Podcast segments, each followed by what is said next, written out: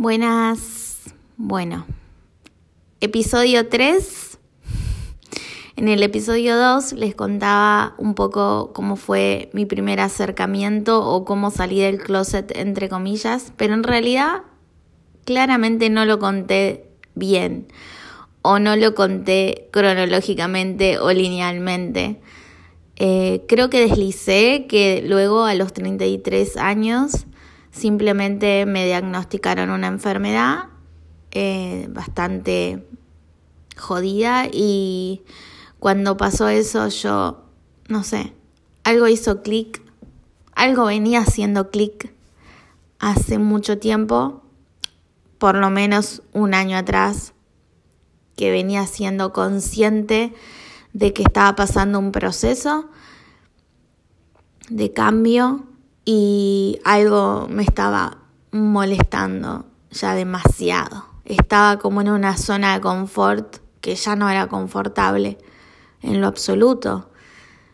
Y cuando me diagnostican la enfermedad fue como que dije que se vaya toda la mierda. eh, sí, básicamente eso pasó. Fue como un que se vaya toda la mierda adentro mío. Y simplemente dije, bueno, a ver, no se sabe lo que va a pasar a partir de que sea este diagnóstico, así que lejos de dramatismo dije, bueno, voy a, a disfrutar, voy a disfrutar, voy a permitirme cosas que no me, no me permito nunca eh, no sé, todo, todo, no sé, tenía ganas de tatuarme ciertas cosas, lo iba a hacer, o sea, tenía tatuajes, pero era como que me quería tatuar y nada, siempre ponía miles de excusas y esta vez no puse ninguna puta excusa de, de nada y no sé, comía lo que quería, hacía lo que quería con mi tiempo, con, mi vida, obviamente trabajaba y, trataba de disfrutarlo y de hacerlo lo mejor posible, aunque sea estresante y aunque la esté pasando muy mal porque estaba enferma, también tenía síntomas muy jodidos. Eh, y entre todas esas cosas me pasaba algo de que me acordé de eso que sentía a mis 16 años con Flor y dije, bueno, quiero volver a sentirlo. Quizás aceptar mi lesbianismo no era tan grave. Quizás iba a ser mucho mejor que ponerme el disfraz de heterosexual o de quizás bisexual. Y, digo quizás bisexual porque no es que cuando tuve mi etapa hétera no lo disfruté o la pasé re mal. Era como estar con mis mejores amigos. Era, era como coger con mis mejores amigos. Era como, no sé, tener a alguien en mi vida en quien pudiera contarle mis cosas, confiar, reírme, pasarla bien todo lo que hace con tus amigos, básicamente. Yo sé que hay gente que dice, bueno, pero yo no me cojo a mis mejores amigos. Pero bueno, una de las condiciones de estar con chabones es que tenés que cogerlos. Y puedo decir honestamente que solamente tuve química real, sexual, con uno solo. Eh, y luego nunca más todo lo demás fue fingido y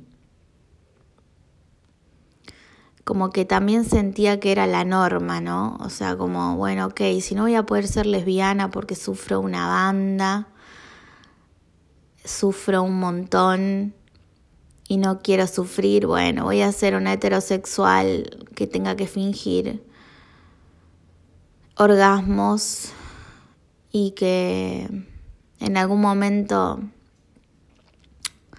voy a empezar a poner esas excusas de me duele la cabeza y todas esas excusas del orto, pero son totalmente válidas para las heterosexuales.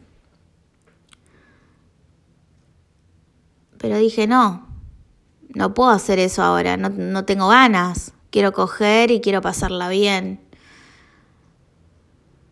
Y dije, quiero, hay algo que no, que no experimenté hay algo que, hay una puerta que yo cerré. Yo estoy claramente encerrada en un closet y tengo que salir y ver qué hay detrás de ese closet.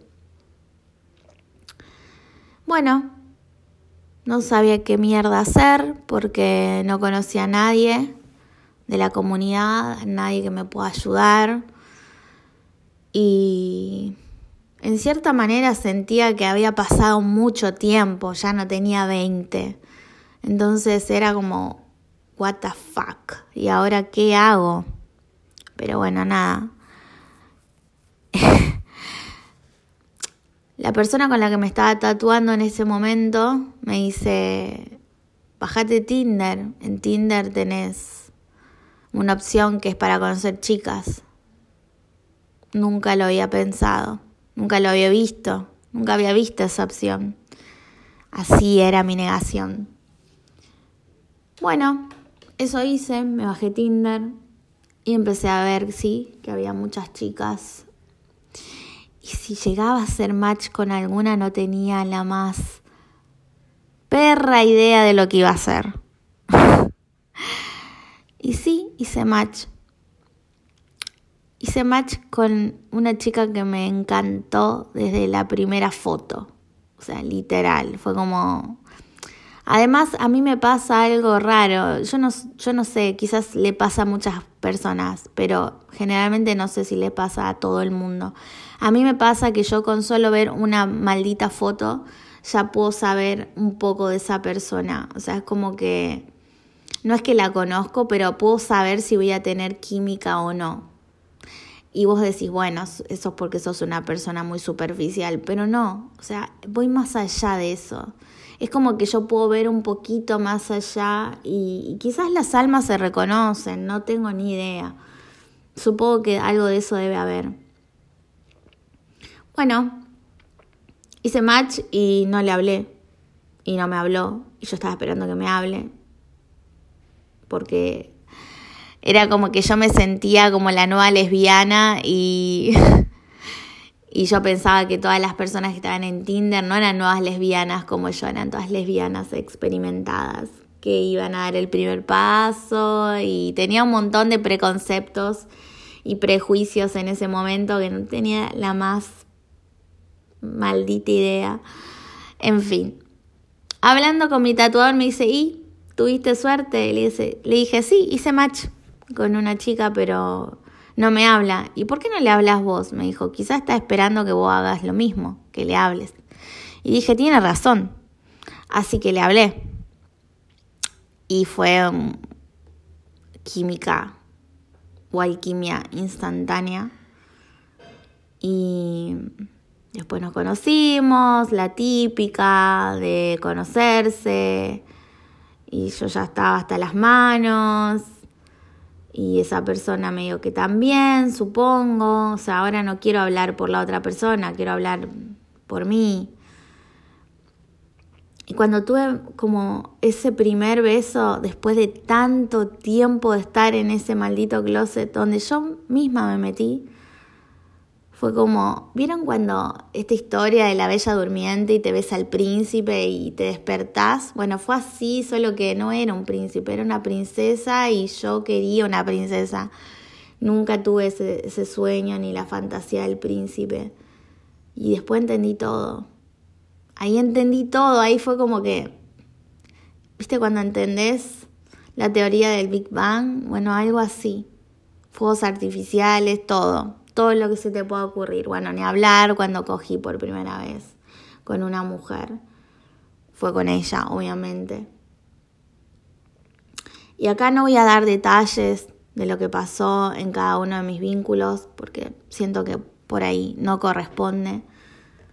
Eh, no tuve muchos, eh, tampoco tuve tanto tiempo, pero con digamos, tanto tiempo una vez identificada con esta orientación sexual, no tuve tanto tiempo como para, tener relaciones. Me hubiese encantado que esa sea mi única relación. No tenía ningún problema con que eso pasara. Soy como una romántica empedernida, así que me hubiese re gustado que eso suceda.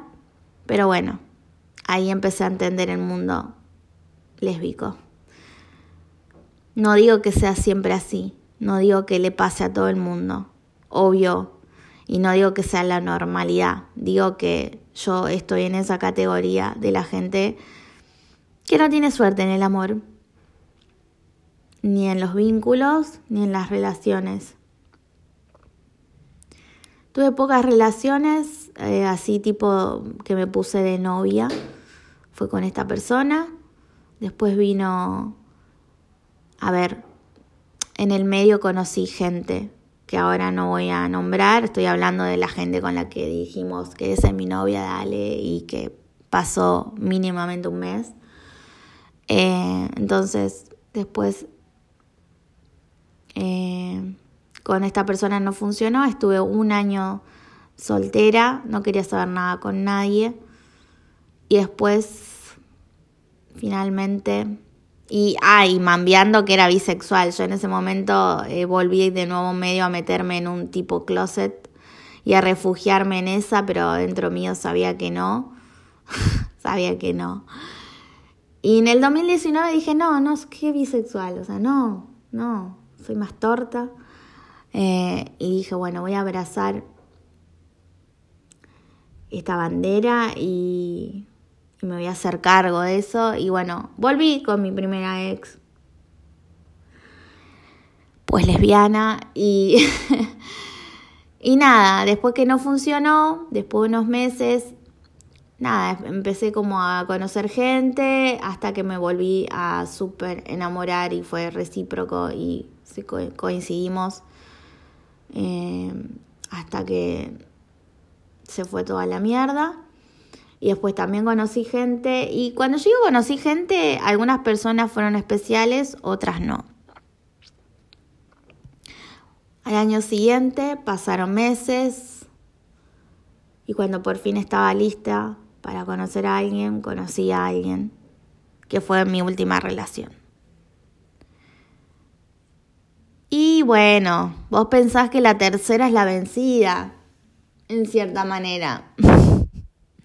Pues no. a veces no. Hay excepciones claramente y yo debo ser una de esas excepciones. Pero el año pasado pasó algo muy copado que es también conocerme un poco más y no solamente que salí de ese closet de orientación sexual, sino salí de otro closet de mi identidad de género. Y de a poco voy saliendo de otro closet que es de mi expresión de género real. Así que fueron muchos cambios, son muchos cambios.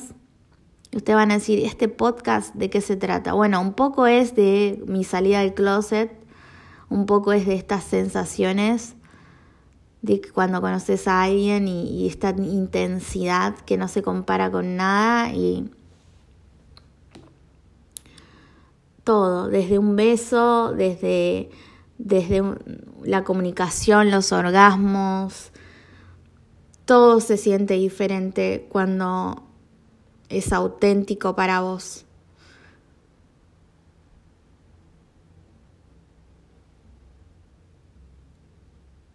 Y ahora, después de esa última relación, yo no sé si es por una cuestión de edad o,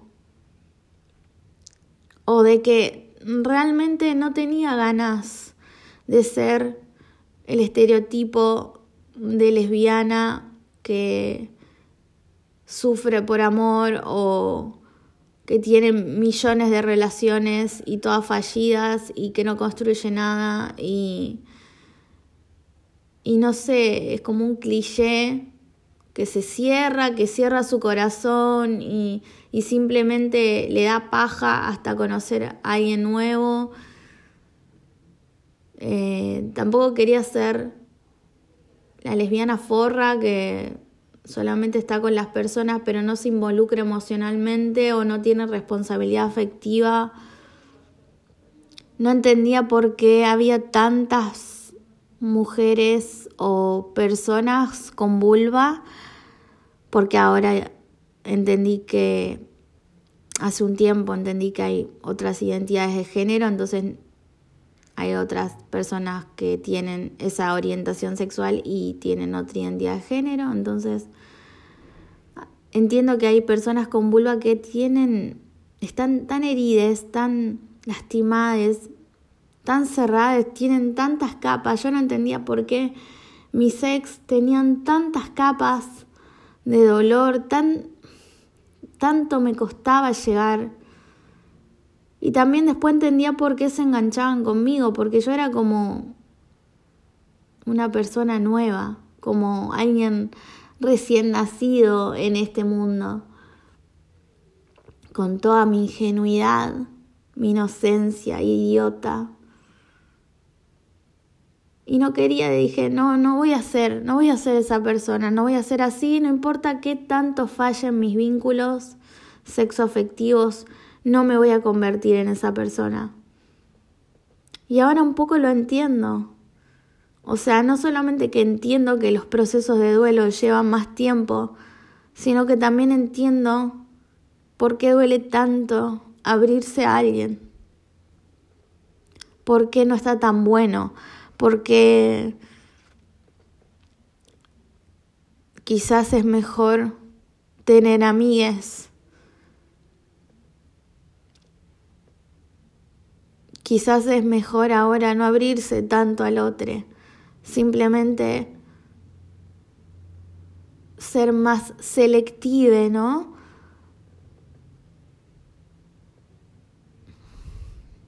No quería que eso me pase. Pero ya no soy tan inocente. Y eso que no pasó mucho tiempo y no tuve tantos vínculos. Sin embargo, tuve una masterclass de todo lo que le puede pasar a una persona que ama a otra persona con vulva. Y no significa que no sean cosas que no le pasen a los heterosexuales o no le pasen a los gays o no le pasen a personas con otras orientaciones sexuales o a personas que se vinculen sexo afectivamente con cualquiera. No, no digo eso. Obviamente que se pueden sentir identificadas conmigo. Pero yo sé que esa persona lesbiana o lesbiana que me está escuchando sabe a lo que me refiero.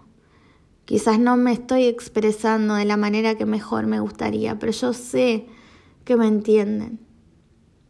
Yo sé que alguien que esté escuchando este podcast ahora está resonando conmigo. Y les pido que quien esté resonando conmigo me hable y me diga, hey, yo resueno con vos, te entiendo. No quiero que me dé la razón, quiero saber que no soy la única persona que se está sintiendo así ahora. Con muchas ganas de no cerrarse, pero que en el horizonte no ve muchas más posibilidades.